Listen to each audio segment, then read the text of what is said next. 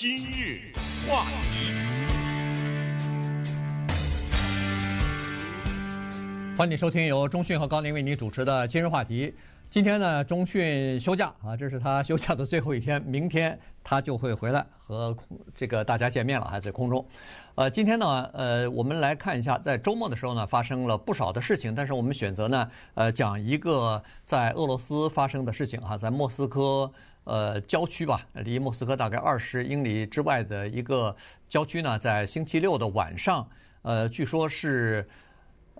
俄罗斯总统普京的一个呃盟友哈，亲密盟友的这么一个女儿呢，成年的女儿，今年二十九岁，有的报道说是三十岁，呃，在这个驾驶汽车的时候呢，被人家在车里头安了。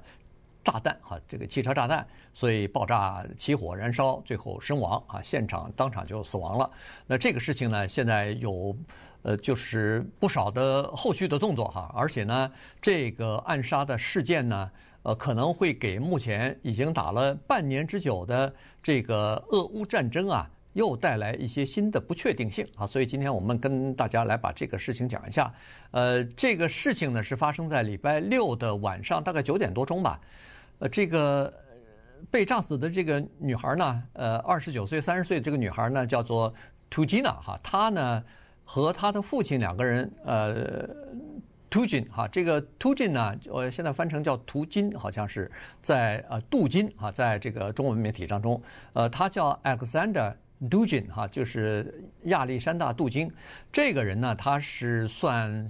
这个俄罗斯方面的一个呃政治理论家吧，因为他对建立现在的俄罗斯帝国和这个呃。普京的这个想法呢，有高度的重合，也可能普京的一些想法呢，是从他的一些理论和这个他的书里头得来的灵感吧。所以呢，呃，他们基本上都是主张的是说，要建立一个强大的俄罗斯的帝国啊，恢复呃重振往年俄罗斯帝国的这个辉煌。呃，他们的主要的做法就是说，现在先不去管这些国界的要求，他们把这个整个的东斯拉夫民族呢要。统合在一起，呃，就是还是啊，回归到这个俄罗斯民族的旗下，然后变成一个跨呀跨越，呃，这个欧亚大陆，跨越很多国界的这么一个大的呃联合体啊，就变成了这个新的俄罗斯的王朝或者新俄罗斯帝国啊。它主要是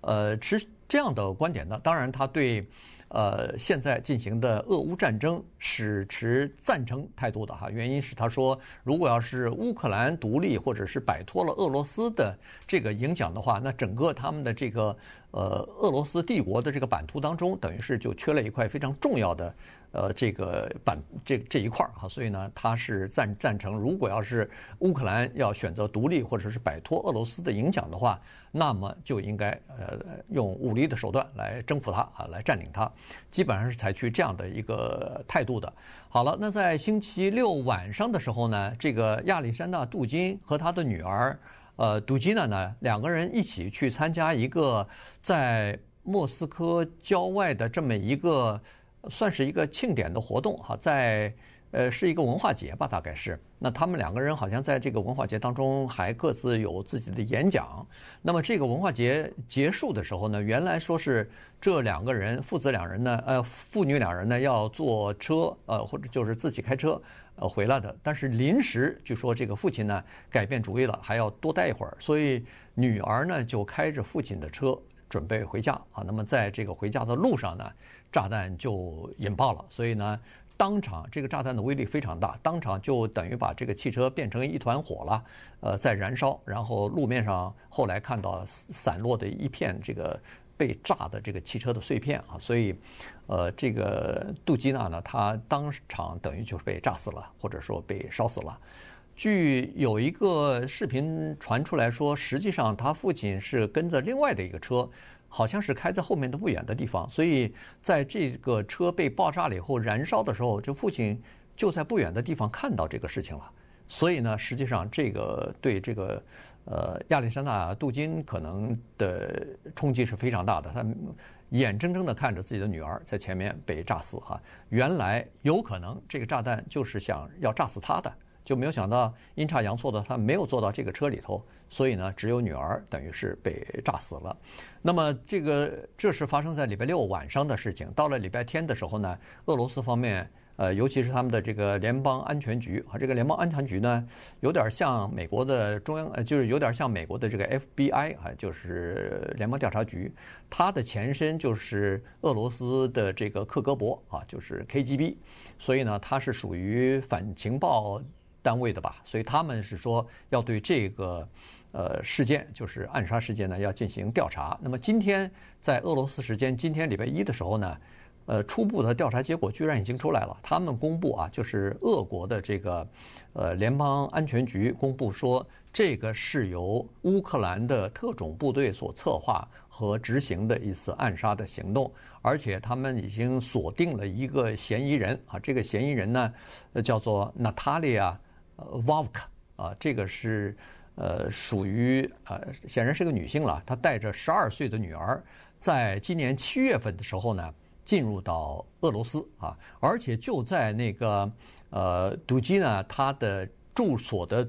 对面的公寓里边也是租了一个房子，所以实际上呢，在过去这一个多月的时间里边，他大概就是在观察、在跟踪这个杜基娜哈，看看她的作息的时间，看看她的生活的习惯是什么样子，就准备策划这起行动的。那显然，他们父女两个人开车去参加这个呃郊外的这个活动的时候呢。他跟踪去了，去了以后，等他们两个人下车之后，就是父女俩参加活动下车以后，呃，车就停在这个停车场靠大门的附近。当然，这个活动是属于安全警戒比较低的这种活动哈。而且在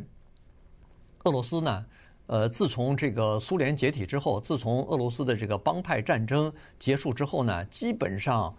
很少看到有汽车炸弹的这种情况啊。所以呢。可能大家也都没有在意，可能会有这样的暗杀的行动。于是他在这个车的底部啊，就是驾驶舱呃驾驶员坐的那个地方呢，就安装了一个威力比较大的炸弹吧。所以在路上，呃，后来开车的时候就爆炸了。那么据联邦就是俄罗斯这个联邦安全局的说法呢，是说这个女的娜塔莉亚呢，在爆炸事故之后，她马上就驾车。离开了俄罗斯啊，现在已经到了爱沙尼亚，而且他离开的时候开这辆车呢，是挂着不同车牌的一辆车就离开了，呃，所以现在他已经逃离了这个呃俄罗斯了啊。那么呃到了爱沙尼亚，所以现在基本上的情况是这样子。但是呃，这个俄罗斯的安全局他们所公布出来这个信息，或者他们讲的这个故事，现在还没有得到具体的证实啊，因为乌克兰方面是。呃，坚决否认说他们和这起暗杀事件有任何的关联啊！俄罗斯的呃，不是乌克兰的这个总统府的顾问昨天就说了，说我们跟这个暗杀事件没有任何关系。呃，这个乌克兰和俄罗斯不一样啊，乌克兰不是一个暴力的国家，呃，同时也不是一个恐怖主义的国家。呃，但是这个俄罗斯方面就说，现在我们在调查，等调查的结果。这个是昨天俄罗斯的。外交部的发言人说的哈，说等调查结果出来，如果要是和乌克兰的政府有关系的话，那这个就等于是乌克兰是一个叫做国家恐怖主义了，所以这个就比较严重了哈。在呃俄罗斯方面呢，现在是。呃，民众的这个，尤其是这种民族情绪比较激昂的这些民众呢，他们是大声的呼吁普京要对乌克兰采取报复性的攻击和打击啊。然后有些人也在说说，现在我不明白为什么乌克兰的总统府还继续存在，应该把它这个总统府应该炸掉啊，什么等等啊，让对这个乌克兰进行更加。呃，严厉的轰炸或者更加大面积的这个轰炸等等哈，所以现在这个双方就是在呃乌克兰战争进行到到了二十四号，八月二十四号，这就是明天是二十三号嘛。到二十四号的时候，这个俄乌战争就进行了六个月了，所以呢，已经打了这么长时间，本来可能这个呃普京大概也不太愿意再呃扩大这个战争的范围，升高这个战争或紧张的局势了。大概就准备控制在这样的一个范围之内，但是现在这这个事件出来以后呢，又增加了一些不确定性哈。呃，国内的压力非常大，要求他采取一些报复性的手段或者是措施。那这样的话，有可能战争就会升级，所以，呃，他也可能是进退两难了。所以现在这个俄罗斯方面究竟会不会采取这个报复的措施，以及采取哪些报复措施呢？目前还不知道啊。我们先进入广告，广告之后呢，呃，再来看一下这个。呃，亚历山大·杜金他是怎么样的一个人，以及他的这个女儿啊，呃，为什么会让乌克兰方面呢？呃，决定要下手把他们给干掉。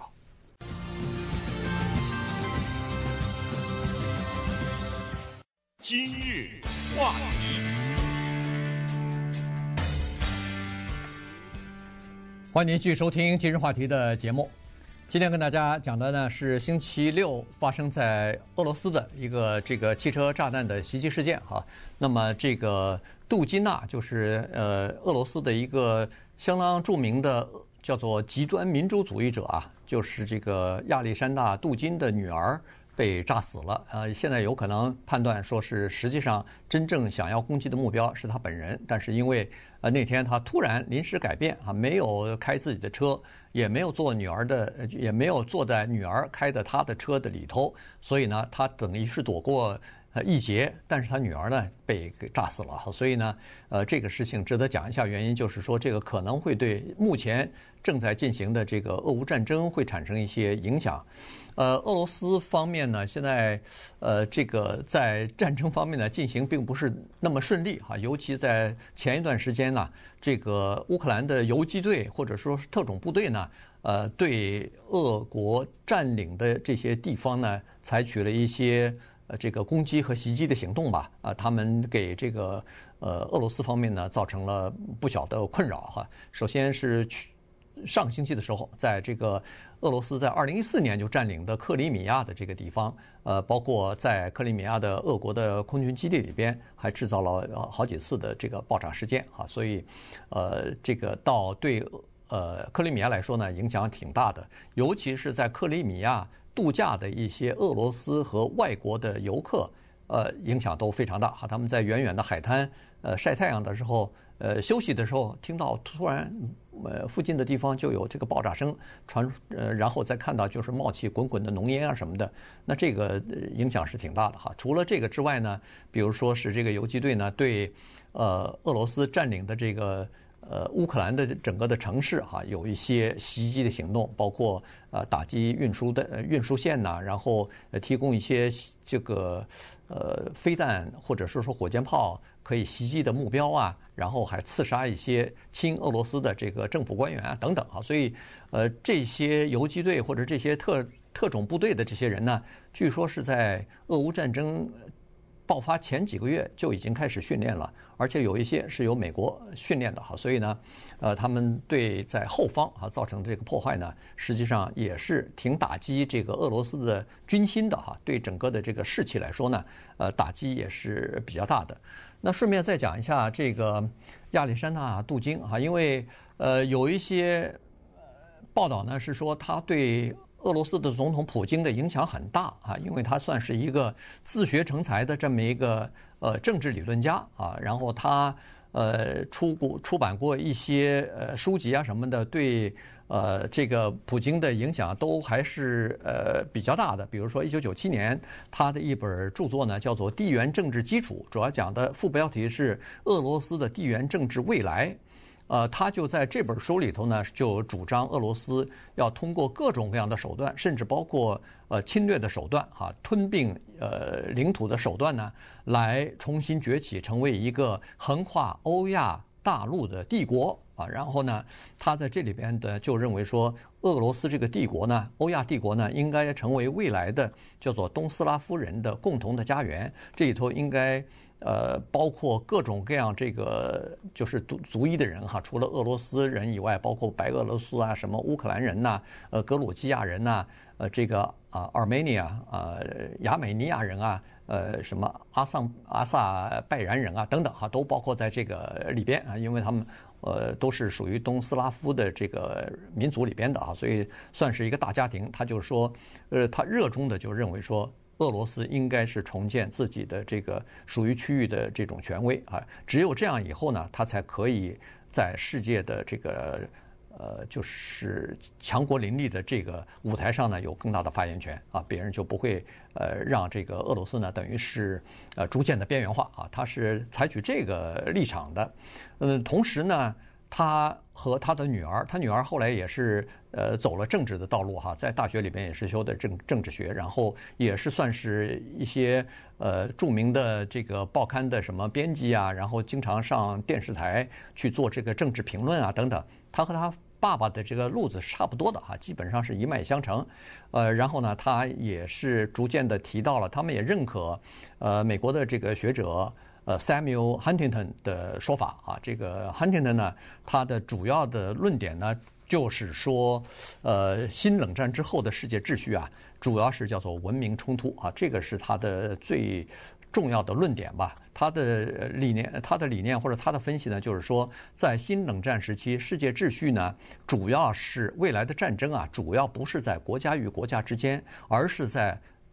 不同的文明之间所进行的。所以呢，他说。这个伊斯兰的极端主义运动呢，反而是西方统治的整个世界的最大的障碍，是吧？所以呢，在这个基础之上呢，美国还有欧洲呢，在过去的一二十年里边就设立了这个主要的目标啊，就是打击伊斯兰的极端主义啊。但是后来现在看来是从极端主义打击极端主义呢，又变成遏制俄罗斯和中国的崛起，所以呃，基本上是采取这个路线。那这个。呃，兔金娜呢，她就是说，呃，实际上在这个整个的这个俄乌战争当中呢，实际上是属于一种文明冲突啊。然后他和他的父亲呢，实际上在呃这次的俄乌战争之前就已经受到美国和俄罗呃和这个英国的制裁了啊。他爸在二零一五年的时候就受到美国财政部的制裁了，原因是二零一五年是什么时候呢？是二零一四年。俄罗斯不是占领了克里米亚嘛？那么他的这个杜金呢，他实际上是支持这个占领克里米亚的哈。凡是这个俄罗斯扩张的行动，呃，他都是支持的啊，而且提供这种呃哲学方面的基础或者是理论方面的这个基础吧和依据。然后呢，他在二零一五年的时候呢，就帮着这个顿涅斯克共和国呢，招募一些有作战经验、有这个武装训练经验、当过兵的这些人呢，加入到这个呃反俄罗斯的、支持亲俄罗斯的这个武装组织里边来啊。所以呢，呃，在这种情况之下，呃，美国就对他实施了制裁。呃，他女儿也是啊，在最近的一段时间以来，就俄乌战争之后，也是受到了美国和俄罗斯的制裁。呃，英呃受到了美国和英国的制裁。他今年七好像是四月份的时候受到这个英国制裁，美国可能还更早一点哈。原因，美国认为说是他在他自己的一些